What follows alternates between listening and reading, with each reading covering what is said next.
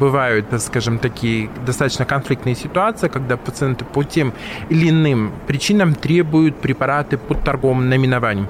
К сожалению, система здравоохранения такой возможностью не обладает. Все препараты, еще раз повторяюсь, закупаются под МНН, и под МНН они, так скажем, используются в клинической практике питание в лечебном учреждении, оно лечебное. Поэтому, естественно, нету жареного, нет. жареного там, я не знаю, каких-то специальных приправ и так далее и тому подобное. В нашем приемном отделении Раменской областной больницы круглосуточно дежурят две машины именно для вот таких, так скажем, транспортировок наших пациентов. Здрав контроль. Здравствуйте, дорогие друзья! Вы слушаете подкаст про общественный контроль медицины. Мы называемся «Здрав контроль» и у микрофона я, Евгений Мартынов. Каждую неделю мы обсуждаем про права пациентов и отвечаем на вопросы организации здравоохранения. Если у вас на руках есть полис УМС, обязательно слушайте нас, и мы поможем сэкономить ваше время, нервы и деньги – Сегодня снова с нами главный врач Раменской областной больницы Минздрава Московской области Сергей Викторович Маркетан. Сергей Викторович, здравствуйте. Добрый вечер. Спасибо большое, что вы снова с нами. Давайте предметно сегодня поговорим про стационарную службу. Перед тем, как обратиться к нашим медицинским чатам, скажите, пожалуйста, есть ли сегодня какие-то ограничения на посещение родственников в стационаре с учетом сложной эпидемиологической обстановкой? Да, естественно, каждое лечебное учреждение для себя принимает решение об ограничениях. Мы в своей больнице э, действительно ввели такие ограничения. Не то чтобы мы не пропускаем родственников в отделение, мы ограничим их пребывание в самом отделении. То есть это буквально 15-20 минут, и на этом, так скажем, посещение заканчивается. Естественно, это связано с ростом заболеваемости, и здесь мы просим, так скажем, определенного понятия, понимания от наших, так скажем, родственников пациентов, потому что э, существует угроза заражения. Тем более это лечебное учреждение, это большое скопление пациентов и высок риск э, заболеть. Скажем, заболеть и дальнейшее распространение этой инфекции. Ну вот в период ковида мы, соответственно, просили ПЦР-тесты до какого-то момента, там, до конца 2020 года. Потом, соответственно, сами приемные отделения делали ИХ-тест, экспресс-диагностику. Сегодня родственник, он, соответственно, а, должен иметь какие-то обследования выполненные, может быть, флюорографию, еще что-то? Нет, мы такие жесткие требования не предъявляем, но рекомендуем пройти вакцинацию. А вот пациенты наши, которые госпитализируются в стационар, они предварительно действительно обследуются методом ИХ-тест на ковид. Ну, мы э, в своем подкасте всегда по традиции разбираем вопросы из медицинских телеграм-чатов, ну, потому что это практика, и сегодня мы рассмотрим чат «Раменское здоровье». Как вы знаете, дорогие друзья, такие чаты работают э, не только в Подмосковье, но и в других регионах России. Все ссылки есть на нашем портале здравконтроль.рф. А, итак, Сергей Викторович, вот э, житель пишет, дали направление на плановую госпитализацию, пациент плохо ходит, вести его некому. Как попасть на госпитализации, на госпитализацию вот э, э, на примере вашего городского округа Раменского? В каких случаях вообще силами больницы должны доставить пациента в стационар или из стационар, конечно, не рассматривая скорую помощь. Мы в, в рамках своего лечебного учреждения действительно пациентов, э, которые относятся к группе маломобильных пациентов, мы действительно их транспортируем. И вот данный случай был решен именно таким образом.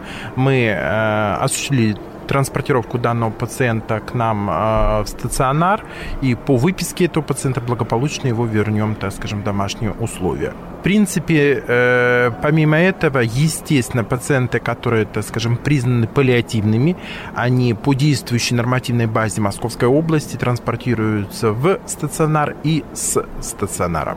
Куда обратиться родственнику в этой ситуации? К лечащему врачу, который дает направление на плановую госпитализацию, или в само приемное отделение стационара? Как об этой проблеме, об этом запросе сообщить? Это можно действительно обратиться к лечащему врачу или руководителю структурным амбулаторным подразделением, откуда-то, скажем, дается направление. Также благополучно это можно обратиться и в приемное отделение, и в приемную главного врача. Ну вот с вашим приходом следующий вопрос, он не очень актуален в Раменской больнице, то есть мы таких обращений а, не встречали, и тем не менее этот вопрос волнует многих, не только в Подмосковье. Должен ли стационар обеспечивать всеми лекарственными препаратами и расходниками? Вот приведу пример. Как быть, если диабетик попадает со сломанной ногой в отделение травмы, он будет обеспечен, например, инсулином и всеми необходимыми расходниками? Пациент, находящийся на стационарном лечении, должен быть обеспечен всеми лекарственными препаратами ему необходимыми. Поэтому э, при поступлении такого пациента в стационар ему будет и инсулин, и любые другие медикаменты, которые, так скажем, необходимы.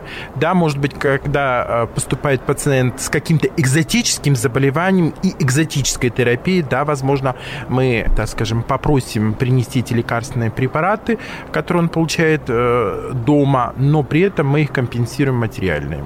Ну, я правильно понимаю, вот мы в рамках общественного контроля здравоохранения очень часто э, просим, не показывая, естественно, персональные данные, э, сверить наличие препаратов с тем, что написано в листе назначения. Давайте оговоримся. То есть, получается, во-первых, а, всю лекарственную терапию, которую назначают в стационаре и которая должна предоставляться бесплатно, она должна быть обязательно отражена в листе назначений. Правильно ли я понимаю? Совершенно верно. И те препараты, которые, так скажем, были предоставлены пациентам, они в листе назначений должны должны быть указаны. В скобочках, что это препарат личный. Ну, то есть нужно уведомить врача, что ты принес свой какой-то лекарственный препарат и сверить с доктором, правильно? Совершенно верно. И страховые компании, страховые медицинские компании, когда проверяют первичную медицинскую документацию, они очень много уделяют внимания именно этому вопросу. Но в листе назначения все препараты, которые мы видим, они все по действующему веществу. Давайте про это немного поговорим. Что такое ЖНВЛП вообще? Э, это список э, препаратов жизненно необходимых пациентам. Действительно, те препараты, которые входят в этот список, медицинская организация должна предоставить в любом любом случае пациенту. Поэтому если, так скажем, необходимы какие-то экзотические, как я уже угу. повторил, препараты, которые, естественно, больница в плановом порядке не приобретает, естественно, эти препараты может предоставить пациент. В, этой в этой ситуации в листе назначения будет отметка, что это личный или свой препарат. Угу. И, естественно, по выписке из стационара пациент имеет право написать заявление на имя главного врача о компенсации материальных затрат на этот препарат. Больничная аптека как она формируется? Есть какой-то зам у вас, который отвечает за заказ заранее необходимых э, каких-то позиций вот, лекарственных препаратов, чтобы ну, поддерживать, например, в отделении терапии все необходимые э, лекарственные препараты? Э, совершенно верно. В конце года каждое структурное подразделение подает заявку на те лекарственные угу. препараты, которые им потенциально понадобятся в работе в будущем году. Эта заявка сливается, группируются препараты по группам, дальше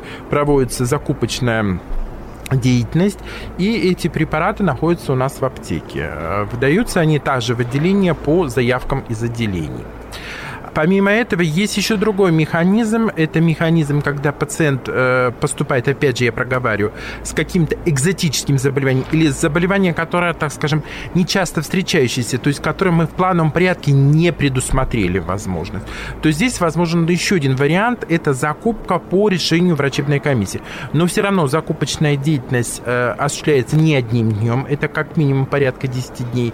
Поэтому, э, вот, так скажем, если пациент поступает покупает, и это возможно, так скажем, закупить под ВК, то угу. есть, ну, как-то отсрочить госпитализацию на 10 дней, да, это возможно.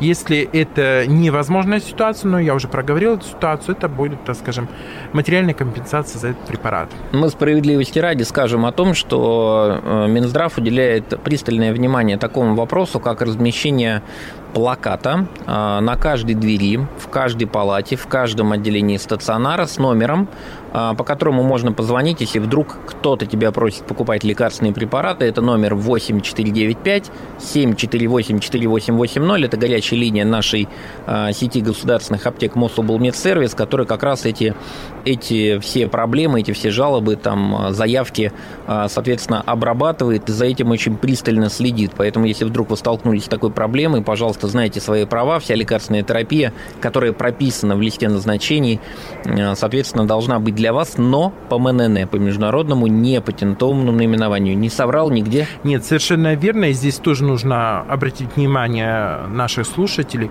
что все лекарственные препараты приобретаются лечебными учреждениями по МНН, то есть международное непатентованное название, или, другими словами, по химическому своему строению.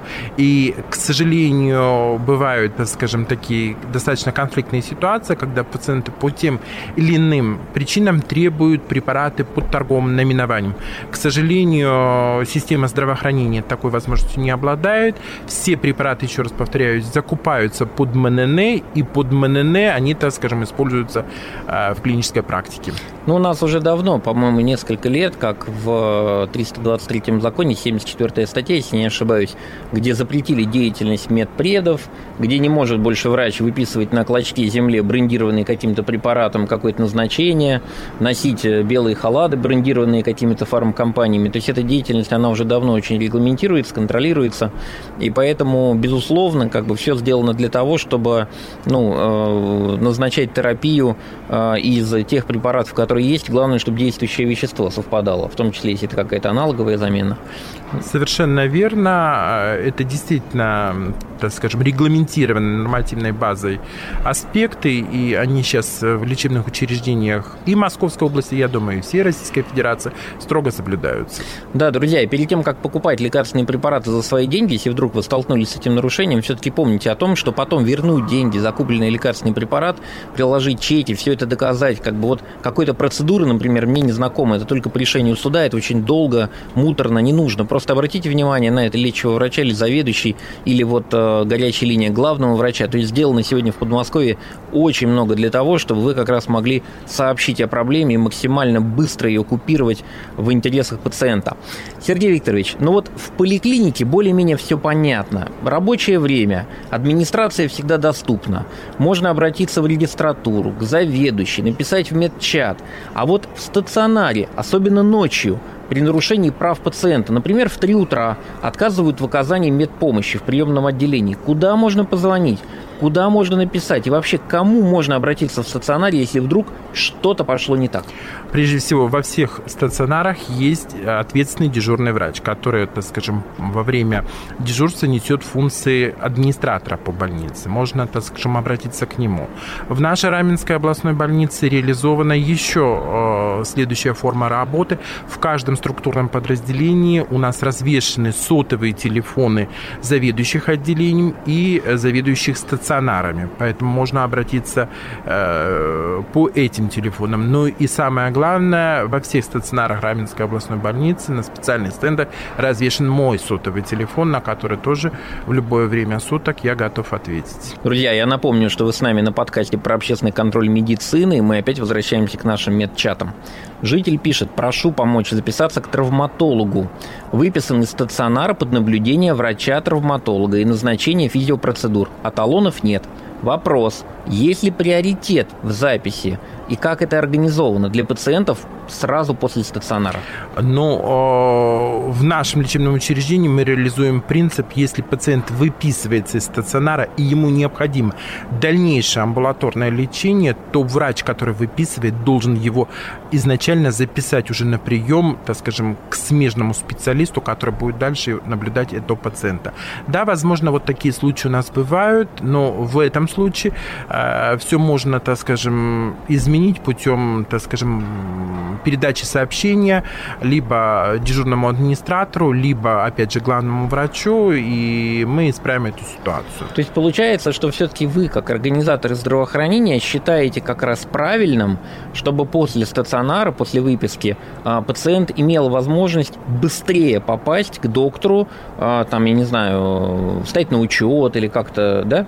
Совершенно верно. Я даже больше скажу, я требую от своих подчиненных, что если мы выписываем пациента, и пациент идет на амбулаторное лечение, вот пока мы его не запишем, мы еще его выписываем с открытым больничным листом на вот это время. Следующий вопрос прям нестандартный, но очень важный. Вот смотрите, в наших медчатах врачам часто говорят спасибо, и это здорово. Вот, например, хочу выразить огромную благодарность э, Ольге Борисовне э, Голуновой, Речицкая больница, за оперативную помощь в решении моей проблемы. Это житель пишет. Уже не первый раз Ольга Борисовна приходит на помощь в абсолютно любых ситуациях. Дай бог ей здоровья и большое спасибо. У меня вопрос. Вы как-то отмечаете данных врачей? И вообще, куда правильнее писать благодарности в адрес врачей?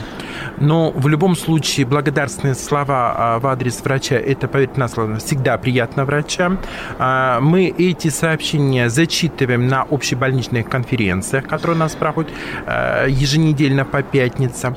Помимо этого, так скажем, те врачи, которые наиболее, так скажем, часто отмечаются нашими жителями, мы их материально стимулируем, то есть делается тот алгоритм, для, чтобы врач был э, повернут лицом к пациенту. Поэтому мы как бы проводим определенную политику в этом отношении. Мне кажется, вообще особое внимание э, к системе взаимоотношений пациента и медицинского работника вот мы просто законодательно знаем много примеров, когда как раз ответственность прописана со стороны врача и медицинского работника, но, собственно, нету такого документа, где сказано о том, что пациент должен как-то уважительно относиться к медицинскому работнику. Мы этот вопрос недавно обсуждали и на федеральном уровне, и на площадке Общественной палаты России. Мы даже как Общественная палата Подмосковья предложили формат такой понятной, короткой памятки для пациента, где простым, понятным, доступным языком, как дополнительное напоминание об этом сказано, потому что очень часто мы сталкиваемся с тем, что действительно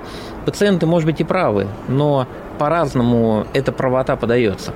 Совершенно верно. Действительно бывают эти конфликтные ситуации, а, причем иногда они просто не обоснованы, да, поэтому, естественно, я всегда призываю не только врачей к соблюдению правил этики диентологии при общении с пациентом и его родственниками, но и если есть нарушения со стороны, так скажем, пациента или его родственников по отношению к врачам, я тоже всегда призываю, так скажем, соблюдать определенные социальные правила.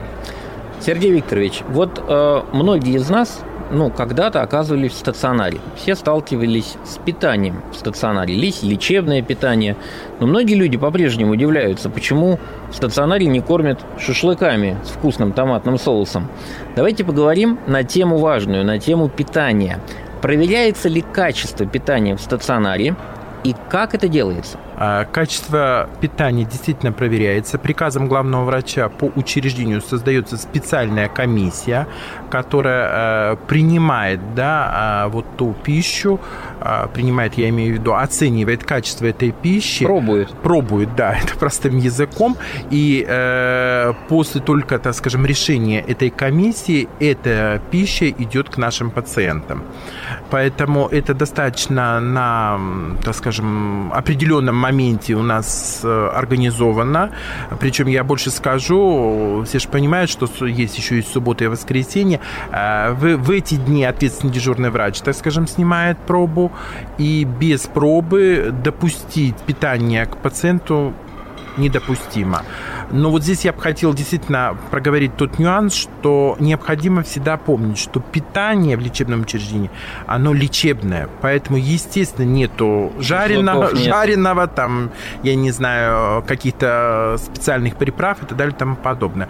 То есть э, пища, которая используется э, в лечебных учреждениях, она носит такой щадящий пищевой характер.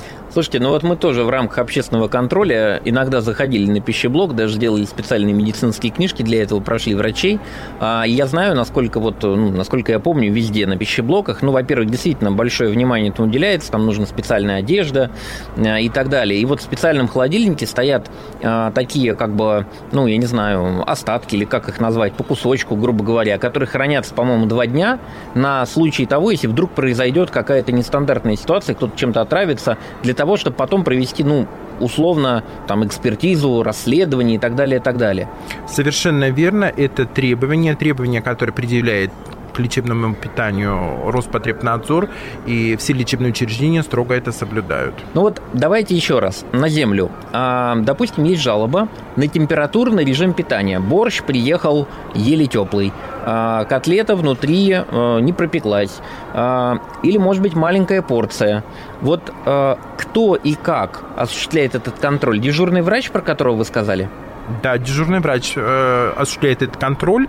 Э, я больше скажу, что действительно может быть жалоб на то, что котлета не прожарилась или там не, не пропарилась, таких нету. А вот э, жалобы на то, что может быть температурный режим иногда не соблюдается, действительно они периодически встречаются.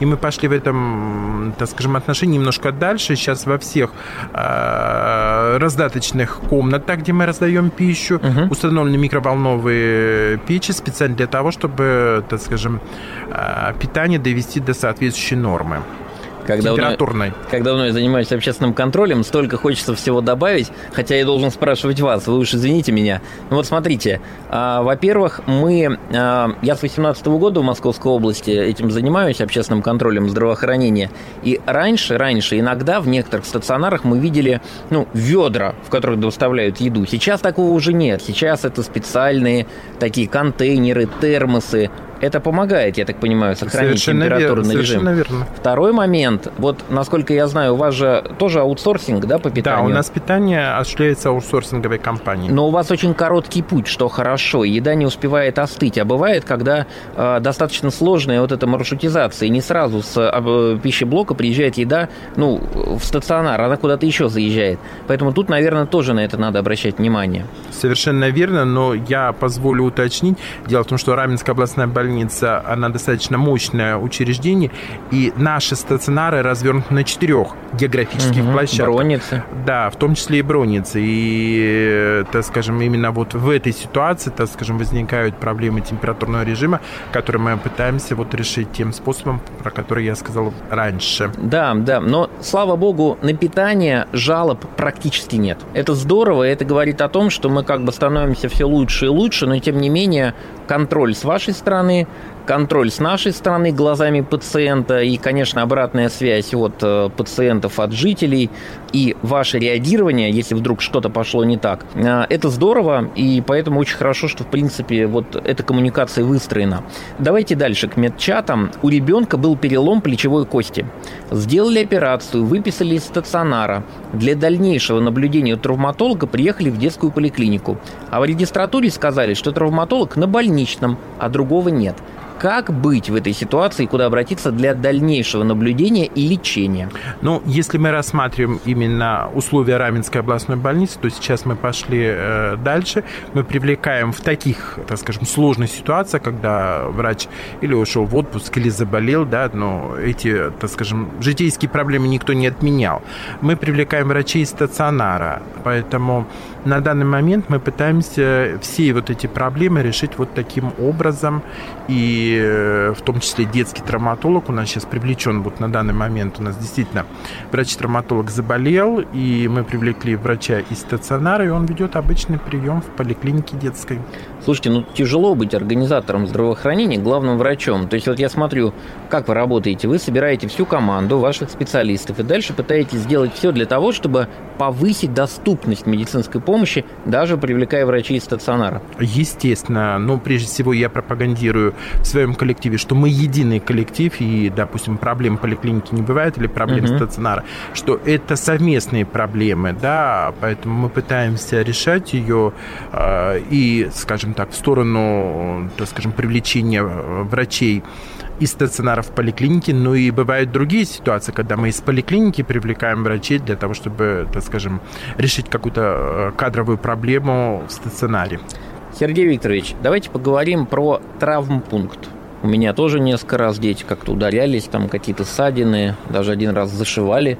Травмпункт Какой тут вопрос? Смотрите, есть ли у нас требование приоритетного приема детей, которые находятся в очереди? Есть ли какая-то фильтрация пациента потока детей и взрослых? Ну, например, чтобы ребенок не видел какие-то случаи таких открытых переломов у взрослых, да, или людей не совсем трезвых и так далее. Вот как это у вас организовано? Ну, у нас, прежде всего, надо отметить, что у нас смешанные травпункты, а сейчас в Московской угу. области уже начинает реализовываться вариант, когда делается и взрослый, и детский. Это супер э, травпункт, но, допустим, в Раменской областной больнице мы еще до такого, скажем, до такой особенности не дошли. Но у нас в нашем травпункте действительно приоритетное обслуживание детей, дабы избежать вот этой психологической травмы ребенка. Поэтому, если ребенок есть, эм, так скажем, в очереди, в очереди, то, естественно, его стараются пропустить как можно быстрее, чтобы избежать вот этих нежелательных моментов. Ну, то есть есть некая в хорошем смысле сортировка, да, очереди? совершенно верно. Она чисто основана на обычных человеческих угу. принципах. Я понял. Еще важный вопрос. Вот смотрите, а, привезли пациента в стационар. Ну, привезла скорая, или, привезли, или он сам приехал в стационар, в приемное отделение. Бывает такое. А, и для того, чтобы поставить предварительный диагноз, по-моему, на это два часа отводится, да? Да, совершенно верно. Да, вот вдруг не хватает какого-то обследования. Ну, я не знаю, теоретически может это быть или нет. И для того, чтобы это обследование провести пациенту, для этого его нужно куда-то вот, ну, в другое медучреждение отвезти. Вот эта вот доставка пациента, она осуществляется силами больницы, да, совершенно верно. Она осуществляется силами больницы на соответствующем санитарном транспорте. Угу. В нашем приемном отделении Раменской областной больницы круглосуточно дежурят две машины именно для вот таких, так скажем, транспортировок наших пациентов, потому что я как напомню, что стационарные подразделения у нас развернуты на четырех географических площадках, поэтому иногда приходится транспортировать пациента. Мы опять обращаемся к медчату «Раменское здоровье». Я попал в стационар. Нужно ли больничный, который открыт до этого в поликлинике, закрывать сейчас, а новый открывать в стационаре? Нет, не нужно закрывать больничный лист, который был открыт в поликлинике. Во-первых, начнем с того, что сейчас вся система больничных листов тоже сведена к единой системе. И все, больнич... да, и все больничные листы, которые открыты где-то в другом лечебном учреждении, они доступны нам. И по существующим требованиям, если пациент, находясь на больничном листе в поликлинике, попал в этот момент угу. в стационар, продлевается этот больничный лист, а не открывается новый. А закрывается он потом после осмотра доктором в поликлинике? Все зависит от клинической ситуации. Если пациент, так скажем, по прошествии госпитализации полностью излечился и восстановлена трудоспособность, то этот больничный лист может закрыть и врач стационара. Но зачастую еще требуется амбулаторное наблюдение, поэтому уже закрывают амбулаторные врачи. Сергей Викторович, а есть какие-то случаи, при которых пациент, обратившийся в приемное отделение стационара, ну, я не знаю, там, скорую не дождался или еще что-то в регионах, вот у нас а, несколько таких вопросов встречались в других медицинских чатах, имеет ли право врач приемного отделения, в принципе, не оказать помощь по каким-то нозологиям или по какой-то симптоматике и отказать пациенту, сказать, вы знаете, вот а у нас этого нет, вот езжайте в другую больницу? Нет, такого, в принципе, не должно быть, но бывают, допустим, сугубо специализированные профили оказания оказания медицинской помощи, допустим, если, ну, на примере Раменской областной больницы это может быть не очень показательно, потому что у нас открыты практически все профиля, доступные в Московской области, а вот есть же учреждения, которые, допустим, не имеют профиля психиатрии, да, а пациент, скажем, нуждается в этой помощи, да, к сожалению... Деменция ну, деменция, может быть, это не тот э, а, сложный более, случай. Более да, я имею в виду острый угу. такой случай, который угу. представляет, допустим, определенную угрозу. В моменте. Э, да, угу. в моменте. И когда медицинская помощь, традиционная медицинская угу. помощь, ну, невозможна, да, в этой ситуации действительно врач приемного покоя должен перемаршрутизировать этого пациента в соответствующее лечебное учреждение. Но перемаршрутизация означает, что этот пациент санитарным транспортом будет доставлен в это угу. лечебное учреждение лечения. То есть не вот так по принципу иди там в другую больницу, а все-таки он должен быть маршрутизирован. Мы должны предупредить лечебное учреждение о том, что мы доставим такого пациента, а, потому что видим определенную угрозу его жизни. Да, друзья, я хочу напомнить, что вот все подобные проблемы мы обсуждаем как раз на гражданских форумах по развитию здравоохранения. Они называются «Подмосковье здоровья». Их прошло уже 14, и мы не останавливаемся и будем это продолжать, поэтому обязательно будем вас об этом уведомлять не только в наших средствах массовой информации, но и также в наших медицинских чатах. Сергей Викторович, у нас сегодня последний вопрос по стационарам. Вот смотрите, мы знаем, что один из родителей может находиться с ребенком, которому до 4 лет, а, в палате стационаре. И даже старше, если есть медицинские показания. Ну, например, ребенок требует ухода, ему должны дать спальное место, питание. А как обстоят дела, если ребенок попал в реанимацию? Он может находиться там с родителем? Какие тут нормативы? Ну, нормативов таких у нас особых нету по реанимации. В принципе, э, дело в том, что вот лично мое мнение, что родственник находится в реанимации круглосуточно, да, это не совсем правильно, потому что реанимация – это интенсивная терапия, очень часто проводятся определенные манипуляции, которые, так скажем, ну, не совсем правильно будут оценены со стороны родственников. Но э, в отделении реанимации мы родственников пропускаем да, то есть пообщаться со своим, так скажем, родственником у нас возможно. А, а если ребенок маленький, ребенку там два годика, полгодика, там ну, в, годика. в каждом конкретном случае индивидуально, индивидуально да, если ребенок э, в сознании, если ребенок капризничает и никакие, так скажем, методы, кроме, так скажем, уговоров мамы на ребенка не действуют, да, мы разрешим маме присутствовать. Ну а дети же могут поступать и в коме, да, когда Конечно. контакт затруднен. Поэтому тут все индивидуально. Ну что, спасибо большое, Сергей Викторович. Э, дорогие друзья, теперь вы понимаете, что медицина, она может быть и доступная, и качественная, и она может быть еще и доступнее и качественнее, если просто вы будете эту информацию э, в правильных источниках э, собирать, собственно, и с ней ознакомливаться. Сергей Викторович, спасибо вам большое за ваши ответы. Э, это все на сегодня. Я напомню, что вы на подкасте про общественный контроль медицины. Мы называемся «Здравконтроль». Выходим на всех популярных платформах. В эфире «Радио 1» в 13.00 каждую среду на моем телеграм-канале «Мартынов Life». А у нас сегодня в гостях был главный врач Раменской областной больницы Минздрава Подмосковья Сергей Викторович Маркетан. Еще раз вам спасибо большое. До свидания. Берегите свое здоровье, дорогие друзья, и, пожалуйста, уважайте, доверяйте нашим врачам. А с вами был я, Евгений Мартынов. До встречи ровно через неделю. Здрав контроль.